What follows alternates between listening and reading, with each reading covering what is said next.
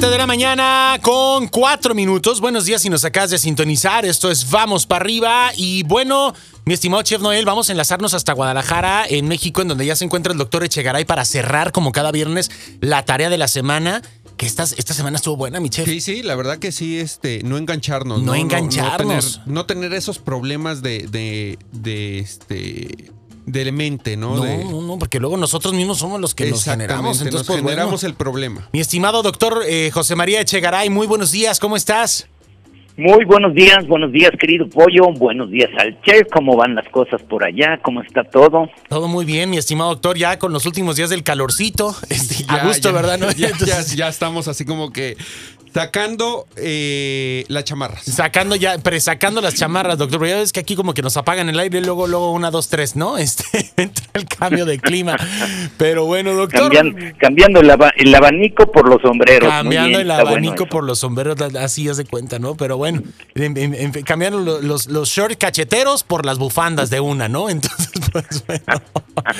doctor, esta semana tenemos una tarea muy interesante que incluso eh, yo considero que nos daría para varios programas, pero bueno, no, me, no sé cómo eh, nos podrías orientar para cerrar esta semana eh, esta tarea que es no engancharnos, porque en muchas ocasiones las cosas están bien, pero nosotros somos expertos en generarnos el drama, parecemos productores ahí de, de, casos de la vida real, de telenovela, doctor. ¿Qué es lo que sucede con esto? De ahí para allá. Fíjate que a veces no nos damos cuenta y nos quedamos atrapados, la gran mayoría, por no decir todos, en un ego muy infantil y ese ego infantil tiene una característica que es siempre egocentrista.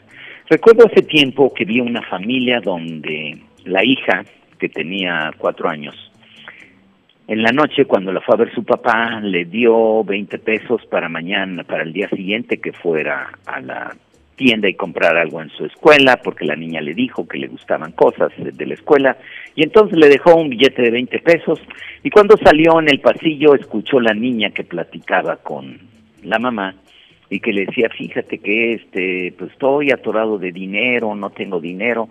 La niñita lloró toda la noche porque pensó que por los 20 pesos que le dio, probablemente la familia se iba a quedar sin dinero. A la mañana siguiente la niña se levantó y le fue a decir al papá que ahí estaban sus 20 pesos, que no se preocupara, que ya podía irse sin el dinero a la escuela. Y es curioso, los niños siempre piensan que todo lo que pasa en el mundo tiene que ver con ellos. Pero los adultos que estamos atorados con el ego, invariablemente vemos esta parte donde nos enganchamos en los comentarios de los demás. Y cuando alguien hace un comentario, siempre lo tomamos a personal.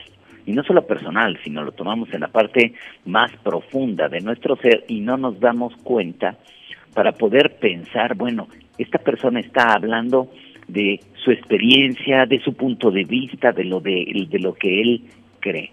Es como si de repente pensáramos que el otro tiene la verdad absoluta y seguramente por eso me está diciendo a mí, porque esa verdad absoluta tiene que ver conmigo y por qué dices eso y por qué te expresas, invariablemente nos vamos enganchando con una plática, con una opinión, con cualquier aspecto.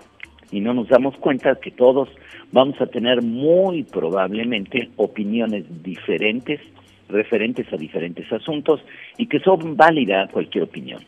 Es muy diferente que yo pueda pedir una aclaración y decir, a ver, me estás diciendo esto por qué.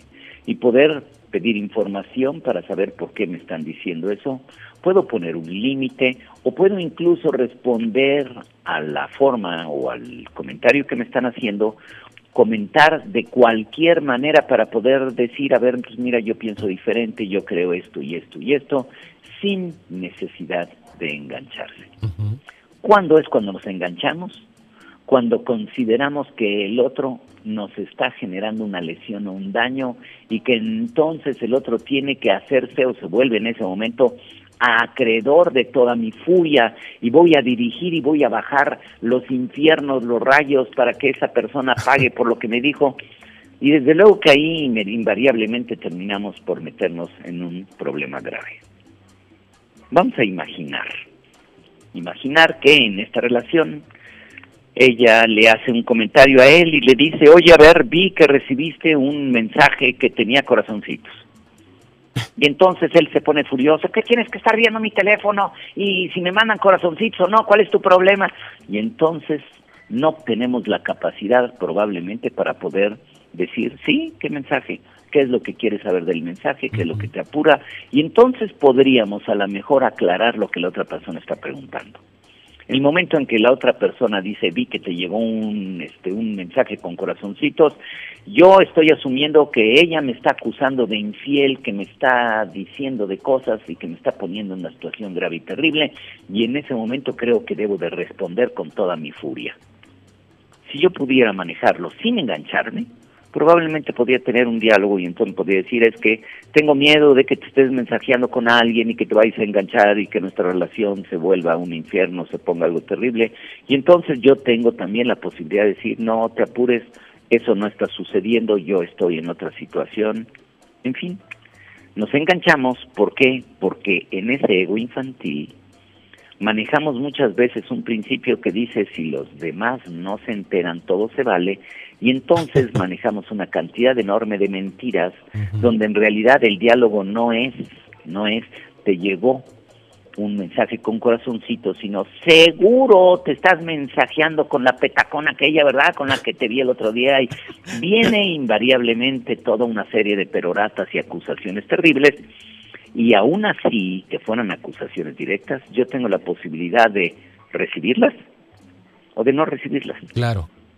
Y puedo yo decir, ¿sabes qué? Esa es tu opinión y es lo que tú piensas, pues está bien, te doy permiso de que pienses, todo eso no tiene que ver conmigo. Imagina que tuviéramos o que desarrolláramos la capacidad para que en vez de engancharnos tengamos la calma y la paz mental para poder decir, eso es lo que tú piensas y es lo que estás viendo. ¿Imaginas qué diferente sería la vida cuando pudiéramos responder así sin necesidad de engancharnos? Vaya que este tipo de situaciones, doctor, puede ser entonces el origen de conflictos y de problemáticas que pueden acabar con situaciones enteras. Me refiero, estos estas pequeñas acciones y estos pequeños detallitos si nosotros aprendiésemos a controlarlos o a no a controlarlos, quizás a lo mejor no es una palabra indicada, o, tú me dirás, a manejarlos de la manera adecuada, pudiésemos evitar el que se desencadene una situación grave como una enemistad, un divorcio en muchas ocasiones. Es decir, en estas pequeñas gotitas está eh, eh, nuestra responsabilidad de llenar el vaso o no. Ajá un pleito, ¿no? Porque podemos escuchar que alguien dijo del América algo y entonces se levanta el de junto y le echa pleito y dice, ¿cómo puede ser posible? ¿Qué pasó allí? Y, que asumimos que, que la gente lo está diciendo este por nosotros, ¿no? O sea, eh, eh, en muchas ocasiones, oye, el mundo es tan grande que no es posible que tú seas el centro de él, ¿no? Entonces, este... una pregunta, Doc, ¿cómo, ¿cómo te identificas para que no te puedas enganchar? Lo primero que tienes que hacer, que la parte más importante, es nunca tomes un comentario de otro a título personal. Aunque te, lo estén diciendo personal, doctor. Claro. Porque aun cuando te lo estén diciendo es que tú eres un corrupto, aunque me lo estén diciendo, siempre tendré yo la posibilidad de decir, esa es tu opinión. Y puede incluso preguntar, ¿y ¿Tienes pruebas para decirme que soy incorrupto? Sí, pues es que me dijeron. Ok, cuando no me engancho, yo tengo la posibilidad de responder. Cuando yo me engancho, entonces creo que la otra persona se hace acreedora a mi furia completa y entonces yo también le digo al otro lo que es. ¿Y tú qué me vienes a decir porque tú eres? Y entonces se convierte en una guerra terrible. Esta parte... Yo, sí, adelante, doctor. De escuchar las cosas de forma diferente, yo puedo en ese momento decir, esa es tu opinión, yo pienso diferente. Respeto tu opinión, tú respeta la mía. Y en ese momento la situación cambiaría, pero cuando yo no tengo la posibilidad, entonces yo creo que en el momento en que me dicen algo, el otro tiene la verdad absoluta y entonces yo tengo que defenderme de lo que él está diciendo. Yo no tengo que defenderme, yo tengo que darle al otro la posibilidad y que el otro entienda que es una opinión porque al final de cuentas en este mundo la verdad absoluta nadie la tiene, así que poseedor de verdad absoluta no hay nadie, y lo único que manejamos son opiniones y puntos de vista. Si yo logro hacerme a un lado para no tomarlo a personal, en ese momento no me engancho. Si yo lo tomo a título personal y creo que yo me tengo que defender porque el otro está diciendo, yo lo puedo decir, pues es tu opinión, punto. Incluso puedo ir más allá y decir, y si el que tú pienses que yo soy un corrupto te hace daño, bueno, pues está bien, toma distancia, aléjate de mí. No tendría ningún problema con eso. Ok. Eh, de repente yo tengo una frase que digo, soy responsable de lo que yo digo, no de lo que tú entiendas.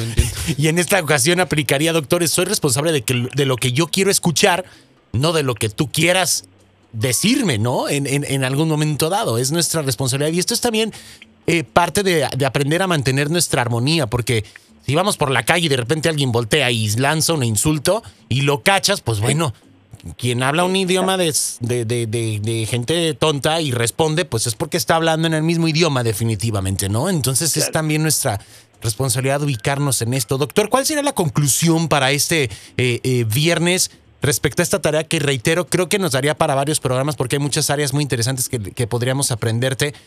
¿Cuál sería la conclusión? ¿Con qué frase nos quedaríamos en este viernes? Quiero poner primero el ejemplo de los niños que van probablemente sentados en la parte de atrás del automóvil y escuchamos que un niño dice, mira mamá, me sacó la lengua. No le hagas caso, hijito. me la volvió a sacar mamá y entonces está furioso y desesperado. Así nos comportamos los adultos. Como un niño donde el otro tiene una intención y yo me engancho con la intención del otro. Lo primero que tenemos que hacer es descubrir que el primer punto es todos tenemos la posibilidad de reaccionar tomándolo a título, a título personal o permitir que el otro tenga una opinión diferente a la nuestra. Okay. Y en el momento en el que el otro tiene una opinión diferente a la nuestra, las cosas pueden ser completamente diferentes. Si yo creo que todos deberían opinar igual que yo, entonces probablemente esté molesto con el mundo y con las personas que no opinen como yo. Y eso, pues es absurdo.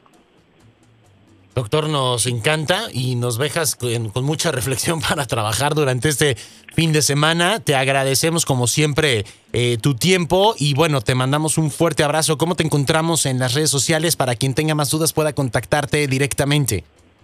Como doctor Echegaray, estoy allí en el Facebook y estoy en YouTube también. Ahí me pueden encontrar como doctor Echegaray. Perfecto, doctor. Te mandamos un abrazo, muchísimas gracias y excelente fin de semana. Un abrazo y que estén muy bien, que pasen un viernes delicioso. Igualmente, gracias, doctor. Ahí está el doctor José María Echegaray. Nos quedamos calladitos, ¿verdad,